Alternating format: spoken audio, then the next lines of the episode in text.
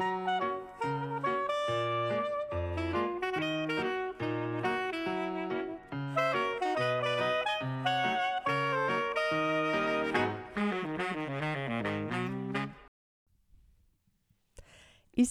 Psychobalado, un podcast pour être à la fine pointe en psychologie et en communication interpersonnelle avec les psychologues Yves Dalpé et Joanne Côté. Bonjour à tous. Aujourd'hui, notre sujet principal porte le titre suivant Une dépression peut être bénéfique. Bonjour Yves. Bonjour Joanne. Alors, mais d'abord, le docteur Yves Dalpé nous présente succinctement quelques nouvelles euh, tirées de recherches récentes en psychologie. La première, douleur adulte et enfance. Ben oui, Joanne, j'ai trouvé ça fort intéressant dans un récent numéro de septembre 2018, là, de voir que, imagine-toi que des, gens qui euh, souffrent de, de, douleur, tu sais, les gens, les, euh, les adultes, là, la douleur qui sont plus sensibles à la douleur. OK. Ben imagine-toi donc qu'on a fait une association avec euh, le fait que euh, ces, euh, ces personnes-là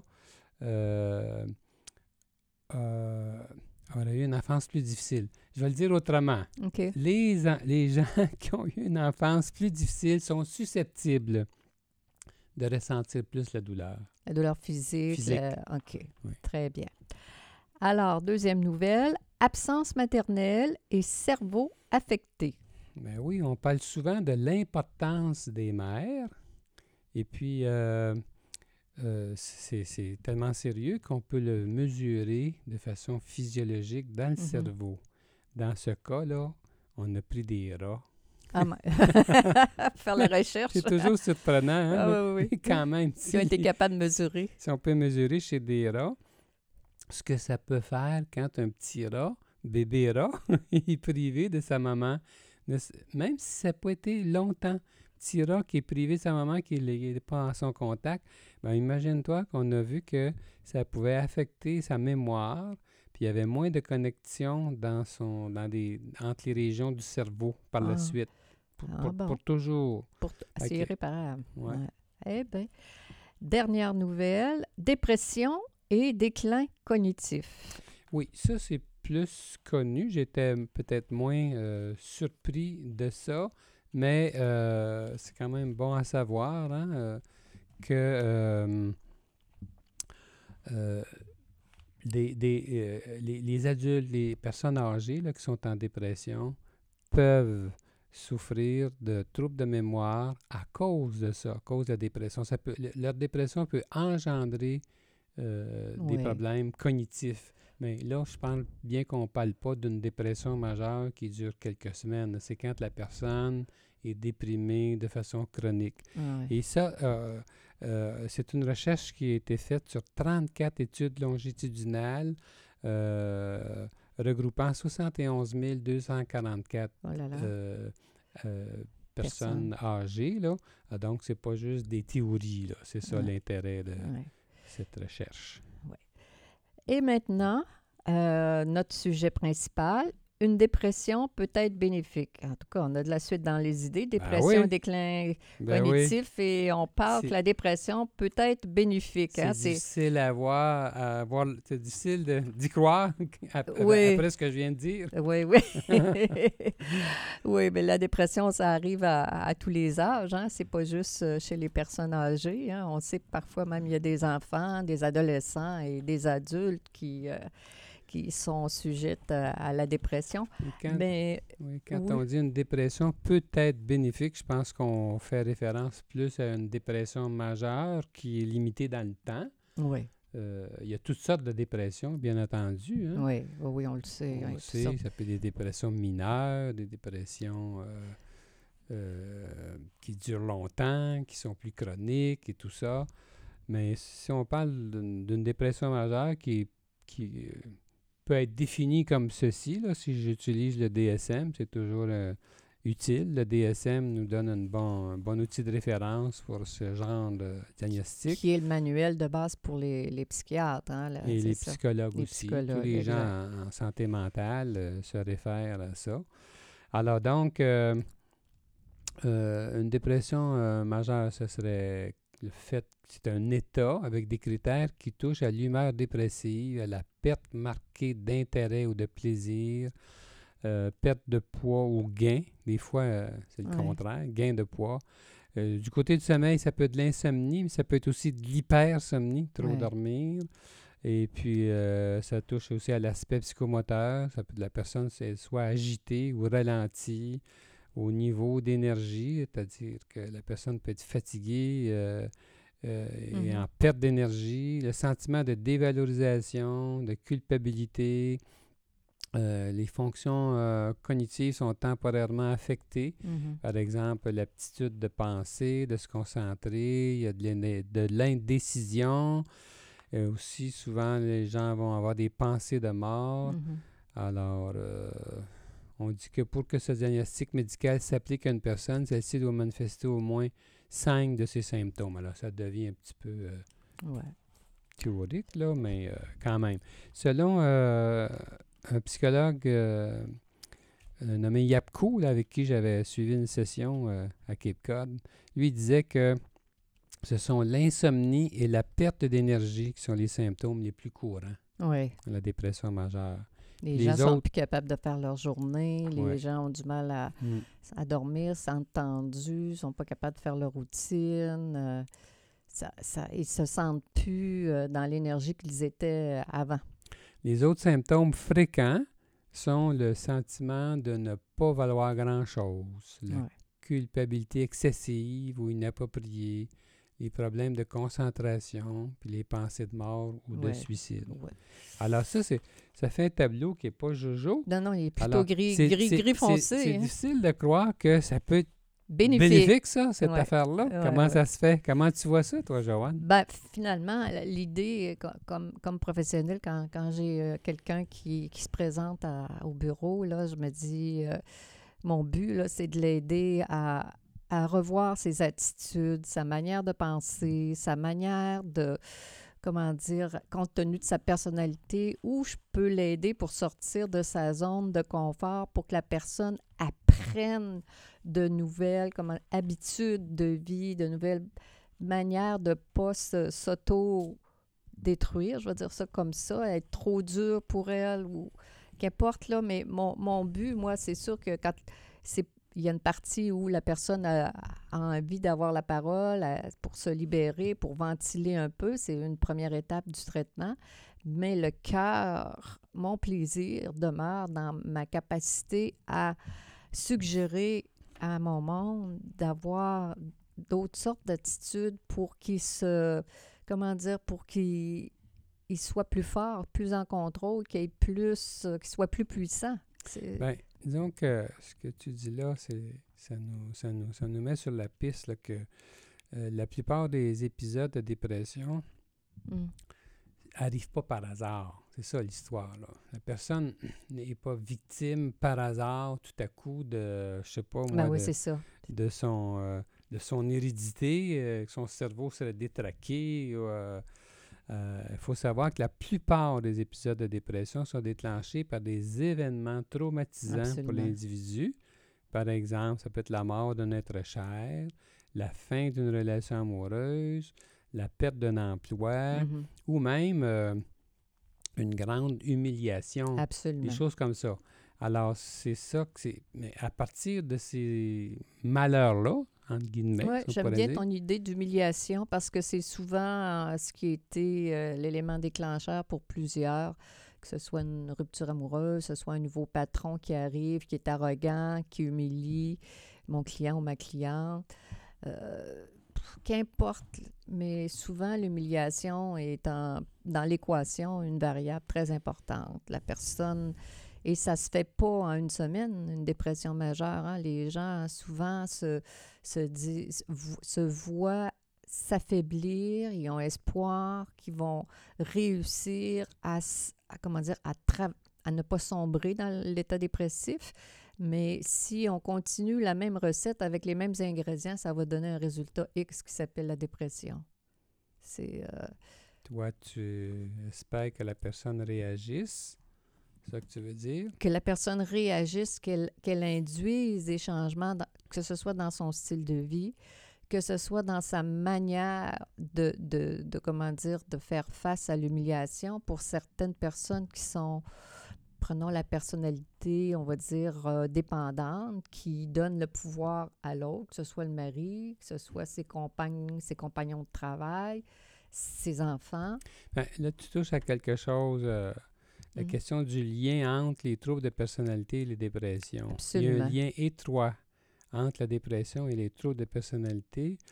Euh, si je me réfère à certains, euh, aux recherches qui sont publiées aux États-Unis, on rapporte des taux entre 50 et 85 Ah c'est clair. de troubles de la personnalité chez des gens qui sont en dépression. Alors, c'est pas. Quand on parle comme ça, De dépression majeure. Je veux dire, c'est pas toujours. Comment dire ça? Ça peut être un, un peu choquant pour une personne en dépression de penser qu'on voit ça de même, là, qu'on s'imagine que si elle est en dépression, comme si on manquait, autrement dit, de, Empathie, d'em- d'empathie de puis de, compassion. de compassion. Mais notre but, c'est d'être utile, là. Ouais. Alors, c'est pas tous les gens qui sont en dépression qui ont des troubles de personnalité, mais ça arrive souvent. Puis l'idée fondamentale, c'est qu'à partir de ce qui se passe maintenant, là, chez, m- chez, chez, Chez la personne. mon client, ma Mm. cliente, ce qui se passe maintenant, peut-être que elle a, pour une fois, là, elle est tellement touchée par euh, L'inconfort provoqué par la dépression. provoqué par des événements extérieurs, une Mhm. perte amoureuse, des choses, des choses comme ça, que là, peut-être qu'elle peut être Attentive. attentive plus à elle et à ses attitudes de base. Mm. En fait, les troubles de personnalité, qu'est-ce que c'est? C'est des c'est des- un ensemble de mauvaises attitudes, de, mauvais- de, de- de pensées qui sont, euh, euh, Exagéré, euh, qui sont ina- euh, inadéquate. inadéquates, bon, tout ça. Alors là, on peut, nous autres, on le voit, on est habitués. Hein? On le voit. a l'œil. Mm. Fait que on peut amener la personne à se remettre en cause. Puis, exactement, à corriger certaines, certaines attitudes qui, au final, la desservent, qui, au final, la, la personne n'atteint pas Oui. ses, ses buts. Même quand, justement, des attitudes qui la desservent, quand tu es de bonne humeur, quand tu n'es pas en dépression. Mhm, Mais là, le- absolument. Mais là, le fait qu'elle soit en dépression, peut-être le, le, le- focus est, est- est- est sur ça, puis ça peut l'aider à rectifier le tir. Puis Quand sa Exactement. dépression va être finie, euh, il y a des chances qu'elle soit plus adéquate. Ça, Qu'elle reparte sur des bases nouvelles, qu'elle reparte sur des bases. Parfois, euh, les gens pensent que c'est des changements drastiques qu'il faut apporter à notre manière de vivre, à notre manière de penser pour être ce qu'on veut tous, entre guillemets, équilibré, mieux équilibré, mieux adapté, être une personne qui a suffisamment d'estime d'elle, qu'elle se laisse aimer, qu'elle se laisse atteindre ses objectifs professionnels, etc.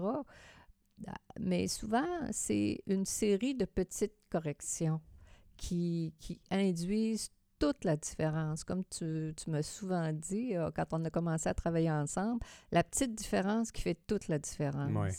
Je- je- c'est une phrase qui m'a qui m'a marqué pour toujours, je veux dire, dans ma vie professionnelle, de voir que les gens qui sont qui interagissent avec moi dans mon bureau, euh, que ce que je peux leur apporter, la petite différence sur une variable, deux variables, trois variables, multipliée par 365 jours, que ça peut faire une différence au niveau de leur état de bien-être, au niveau de la, du contrôle qu'elles perçoivent qu'elles ont dans la vie, qu'elles ne sont pas victimes de leur mari, euh, de, de leur méchant employeur, de leur famille ingrate. On pourrait peut-être prendre un exemple d'une personnalité, d'un trouble de personnalité. Euh, un exemple facile, le narcissique. Ah oui, on, on- Le narcissique, dans sa vie courante, euh, il n'est pas tellement attentif au feedback des autres sur Non. ses comportements. Il se pense bon, là. Et puis... euh, naturellement, il se passe hein, au-dessus de la moyenne. Bon, ouais. puis il fait, il fait ce qu'il il est Mm. pas, il est pas attentif à... Tandis que si euh, il sombre dans une dépression parce que, je sais pas moi, il a perdu sa femme. Perdu euh, son emploi, son emploi, prestigieux. ça, peu importe. Peu importe ce qui a pu l'amener là. Là, il peut être peut-être plus à l'écoute de ce qu'on a à lui dire. Mm. Et là, il peut euh, réaliser peut-être euh, son arrogance, son mépris, euh, Son manque d'empathie flagrant. manque d'empathie. fla- il peut- on peut le mettre sur ces pistes-là. Pour une fois, il est attentif. Ouais. Et, Parce euh, qu'autrement, euh, oui. c'est- ridiculisé, ça, c'est- tout ça. c'est tellement vrai que euh, on dit pour les narcissiques que de vivre une dépression majeure, c'est presque une bonne affaire. Oui, Parce que ça peut les mettre sur cette voie-là. ils ont l'occasion d'apprendre quelque chose de capital qui va suggé- qui va amener un, un changement dans, dans, dans leur vie, là, Mm. sérieusement. Euh, sinon, malheureusement, euh, s'ils ne souffrent pas euh, suffisamment, on peut Ben dire oui, ça comme ça, ils gèlent la bête. Je ne veux pas critiquer les antidépresseurs puis tout, tout ça, mais ils ne se donnent pas la peine de souffrir suffisamment pour mettre en question leurs attitudes qui sont déficientes. Absolument. Il y a même des auteurs qui disent expressément que euh, on ne devrait pas euh, donner d'antidépresseurs trop vite à un narcissique spécifiquement, là, Hum, particulièrement à cause de ça. On ouais, a la chance pour une fois d'avoir, euh, de le rejoindre. Alors, s'il prend de la distance par rapport à sa souffrance, peut-être qu'il perd la, une, une La chance. motivation. Oui, la motivation. Une motivation de, de, de s'en sortir avec euh, tout en étant plus, euh, entre guillemets, équilibré, plus, plus Mm. complet comme être humain, plus, plus humanisé. Moi, là, Joanne, le livre que j'ai le plus apprécié pour le traitement de la dépression, Mhm. là, euh, c'est le livre qui est écrit par le psychologue américain Neil Bokian, qui traite justement le- euh, la dépression à partir des différents troubles de personnalité. C'est Mhm. son angle. Il passe chacun des troubles de personnalité, puis il donne des conseils Ouais. pour chacun. Je trouve ça très éclairant. Ah, c'est la ben, meilleure façon C'est pour la moi. meilleure. ben, ben, c'est sûr que moi aussi, là, quand j'ai j'ai quelqu'un en face de moi, là, que c'est- je vois la personne, puis mon, mon angle, c'est de l'a- l'aider. J'ai quelqu'un qui est trop sévère, qui est obsessif-compulsif, qui, qui, qui porte la performance à tout prix, qui, qui veut bien faire de manière aiguë jusqu'à s'épuiser souvent, ben, le meilleur conseil que j'ai à lui donner, c'est d'aller dans sa zone d'inconfort, qui est le plaisir lui donner la chance d'équilibrer sa tendance naturelle qui peut être bénéfique pour son, son développement professionnel, mais dans, dans sa vie de tous les jours, la personne est peu connectée avec le plaisir, puis c'est les devoirs. Après un devoir, c'est un autre, puis ils ont du mal à se donner la permission à, à tous les jours d'avoir un, un- moment, un moment de plaisir. C'est drôle, hein? On dirait que les gens, ils savent quoi faire spontanément euh, pour, j'allais dire, être équilibré. Là. As-tu remarqué ça, toi, Yves, quand on interagit avec notre monde? Comment est-ce que les gens, des fois, on, les écoute, puis peut-être qu'ils donnent la réponse sans s'en rendre compte, naïvement. Là, parfois, là, ils ne voient pas que c'est cette, mettons, cette variable-là, mettons, pour la personne à qui je pense en particulier, là, que ça serait ça qui ferait toute la différence diminuer ses- son nombre d'heures de travail, qui, qui a un peu plus de plaisir, qui puisse se détendre, penser à d'autres choses que juste le travail, puis que, que ça soit un peu plus dans le fun pour, euh, pour, pour vivre. Ouais, tu On a juste une vie, hein? Ouais, mais tu dis qu'ils savent. Je- je- Non, pas- non, pas ça, je sûr- pas je- sûr je- de ça, moi. Non, non, parfois, parfois, les gens vont me le dire de façon, comment dire, naïve dans le cadre de la, de la, de la séance, puis je ils réalisent pas là, qu'ils viennent de parler de, de quelque chose de très important en fonction de leur personnalité. C'est que tu as parlé de Bokian, des troubles de personnalité, des personnalités, qu'est-ce qu'on peut, Et toi, tu es là pour relever ça, Exact. leur faire voir euh, que c'est... l'importance de ce qu'ils viennent de dire. euh, Exactement, puis- exactement, en prendre conscience comme il faut. là. exactement. Oui. Mais ça a l'air drôle à dire, hein, mais moi, j'aime ça quand un, client se présente, puis pour cette raison-là, parce qu'il est déprimé, Ouais. euh, euh, que ce soit un homme ou une femme, là, Ouais. euh, parce que je me dis, si la personne est, est motivée, il y a tellement à faire. Oh mon God, c'est sûr. C'est ça, puis c'est le fun. C'est un peu comme si. moi, j'ai déjà travaillé, quand j'étais étudiant, j'ai travaillé comme infirmier dans un hôpital. Et puis, je peux- j'ai souvent cette, euh, cette image-là en tête. euh, la personne peut arriver tout en sang, ça a l'air épouvantable. Absolument. Et puis là, bon, on savait tout de quoi faire. Puis ça, des fois, c'était pas si pire que ça. Puis les pansements, puis tout ça. Alors, quand une personne arrive en lambeau, même Ouais. en thérapie avec moi, puis je vois qu'elle est en train de souffrir, ça, c'est- je me dis, on va faire quelque chose Une avec étape ça. après l'autre. On va faire quelque chose avec ça, puis il va... je trouve ça encourageant là, quand le- la personne veut vraiment... euh, Ça fait toute la différence quand la personne est motivée, quand la personne elle veut corriger, comment dire, son état, puis qu'elle veut euh, vraiment, comment dire, euh, s'engager dans le traitement de la, de la psychothérapie, Oui. qui y croit, puis qui veut... Peut-être. Jo- peut-être, Joanne, qu'on pourrait terminer en, en disant à quel point tout ça, c'est relatif. Là. Dans une journée, on peut être moins de bonne humeur, puis un peu plus de bonne humeur un peu plus tard et tout ça. Il faut faire attention pour pas euh, euh, médicaliser puis euh, dramatiser tous ces diagnostics-là. Il, y a- Ouais. il y a- il y a beaucoup de relatifs. Mais aussi, ce que je veux surtout dire, c'est que le fait de passer par des états de, de dépression, même majeure, ça peut être vu comme un processus normal d'une De la vie. D'une vie. Ouais. Il y a un professeur d'université américain nommé Paul Andrews. Il avait bien aimé sa conception. Il a écrit un article qui, euh, dans lequel il exprimait là, justement comment il concevait la dépression comme étant un état naturel et bénéfique par lequel le cerveau compose avec le stress, malgré la douleur ressentie par l'individu. Euh, J'avais aimé ça, cette, euh, Ouais. cette Cette manière-là Oui, de, oui, de- oui. de voir la, la, la- l'état, l'état Ouais. dépressif. là. Mais comme on dit, il y a toutes sortes de dépressions, il, y a tout- de- il y a toutes sortes de degrés au niveau de la dépression aussi. Puis on dit que peut-être 40 des gens, que, que- on dit que 40 des gens peuvent euh, souffrir à un moment donné de, de leur vie de dépression. Alors, l'auteur dit c'est comme si le cerveau ralentissait Mhm. des fonctions telles que l'appétit, le désir Mhm. sexuel, le Le sommeil. et ainsi de suite, pour euh, concentrer ses efforts sur la résolution et l'événement traumatisant, puis en tirer des leçons. Ah, c'est super constructif. J'aime. Oui? Oui.